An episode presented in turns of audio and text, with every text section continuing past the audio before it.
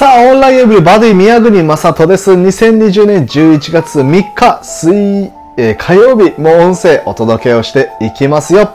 さあ、この音声は僕が毎朝生放送にてお届けをしている Good Morning Radio Show グニベアというラジオ番組のアフタートーク的に音声をお届けをしております。えー、ちょうど10分で生放送が終わる10分間生配信というものにね、挑戦しておりますので、もしよかったら、えー、覗いていってください。えー、いただいたコメントは番組の最後に、えまとめてご紹介させていただきます。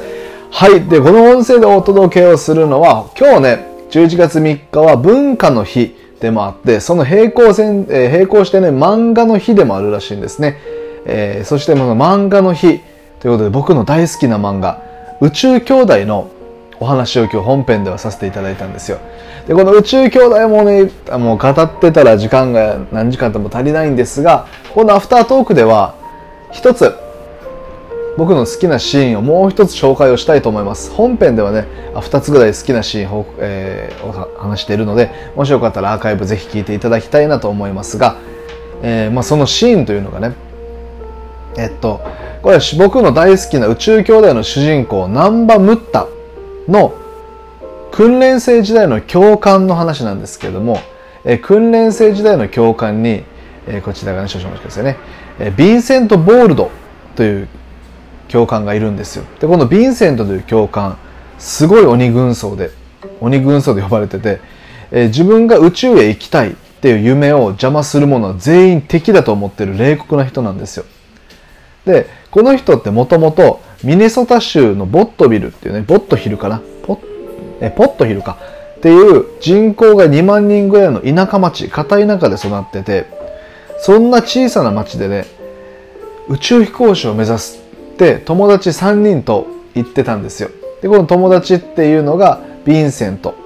あとリックっていうリーダー格の男の子、あとピコっていうリーダー、えー、すみません、お友達。この3人で宇宙を、宇宙を夢見るんですけど、ただね、そんな硬い中では、夢なんて認めてもらえず、ああ、夢はもうそのままに、えー、もうどっか置いといて、えー、あなたたちもね、中学校を卒業したら、鉱山で働いて家計の手伝いをするんだよって言われるんですよ。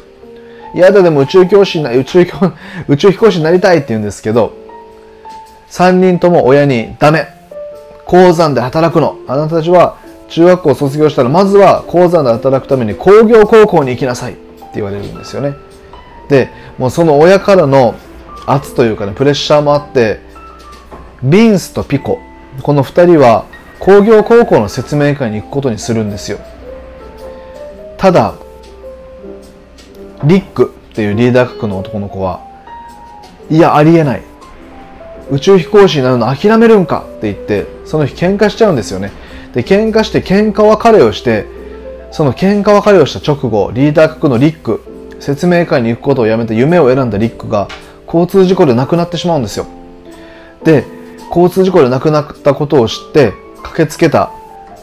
ビンス、鬼教官のビンスとその友達のピコ、この二人はこんな言葉を口にするんですよ。人生は短いんだ。ああ、そうだ。テンションの上がらねえことにパワー使ってる場合じゃねえ。そして、実はこの言葉は亡くなったリックの口癖でもあったんですよね。で、その言葉通り、その日から鬼軍曹のビンス、ヴィンセントですね、そしてピコは宇宙、夢見るんですよ。で、ヴィンセントはそのまま夢の宇宙飛行士に、ピコは宇宙航空機の開発者になるんですよ。このシーン、人生は短いんだ。テンションの上がらねえことにパワーを使ってる場合じゃねえ。このシーンもめちゃくちゃいいシーンなんですよねでもう何がいいかってこのビーンスとピコ今ムッタたちの訓練のムッタたち訓練生の教官として登場するんですけどもピコがねちょっとやる気ない感じなんですよ。宇宙開発宇宙開発に携わったもののちょっとお酒とか飲んじゃってちょっとぐでんぐでになってるところをねピシッとした鬼軍曹なんて呼ばれてるヴィンセントが。こう酒場で言うわけですよ。あの日のことを忘れたわけじゃないだろうな。忘れちゃなんていねえよ。でまあ言うんですけどね。この後の2人の関係性この言葉を思い出したか思い出したことによってどう転がるのかそれがまた主人公のムッタにどう影響してくるのかみたいなところをね人生観 VS 人生観。すげえ面白い。このシーンもまたいいシーンなんでねしかもねこのテンションが上がらないことにパワー使ってる場合じゃねえっていうのは僕もそうだと思っていてねせっかくこういう時代に生きてるんだから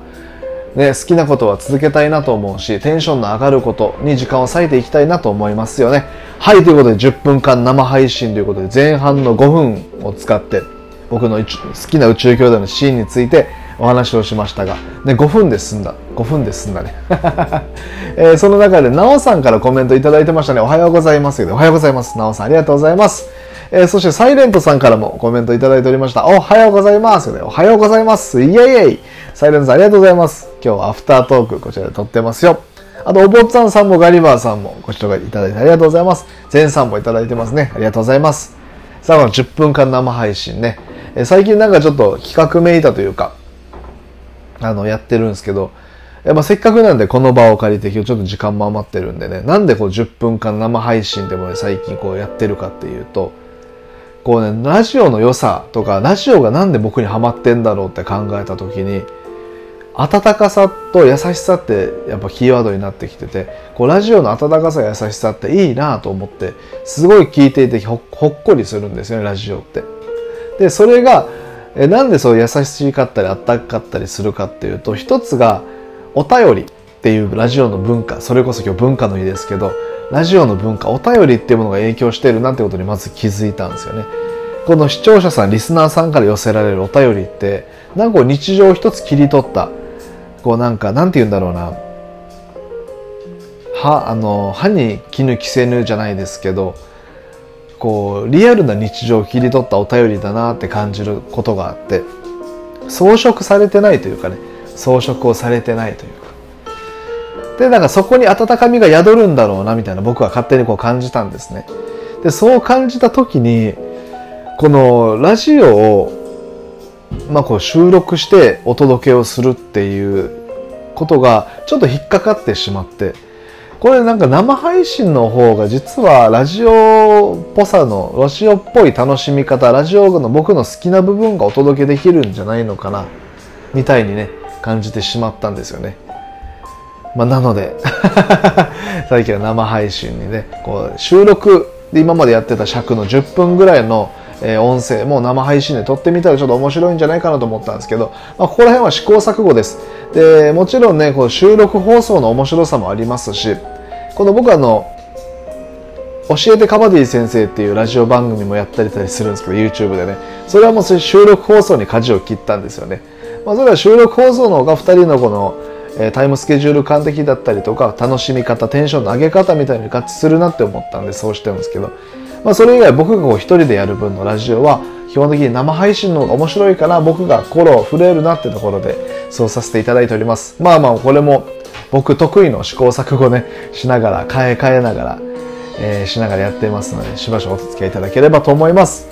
えー、前さん攻めたタイトルだなと思ったら宇宙兄弟からの引用だったんですね。納得。そうなんですよ。ちょっとねテンションの上がらないことでパワー使ってる場合じゃねえ。割とね、あの、普段の口調から僕あんま出ない言葉なんでね、割とこう攻め、攻めた感じがありますよね。えー、バミューダ翼さん号のご視聴会、さっきも生放送でいただいてます。ありがとうございます。嬉しい。10分生配信もね、こういうなんか、ゆるっとしたというか、余裕を持った感じでお楽しみ、楽しめればいいですよね。はい、ということで、これ9分10秒。ここら辺でね、そうなんですよ。10分間でピタって生配信をするっていうのもまた自分的にちょっとチャレンジングだったりしてね。面白いなと思います。まあ、もちろんね、あの、生放送で行かなきゃ、行った方が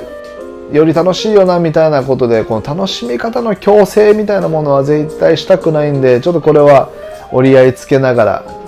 なるのかなと思うんですけどね。まあ、今のうちはちょっともうしばらく挑戦してみたいなと思っております。というわけで、最後まで聞いてくれてありがとうございました。え、宮国正人でした。えー、今日はこの後9時半から顔出しでライブ配信もちょっとポコチャってアプリ使ってやろうと思うんで、よかったら遊びに来てください。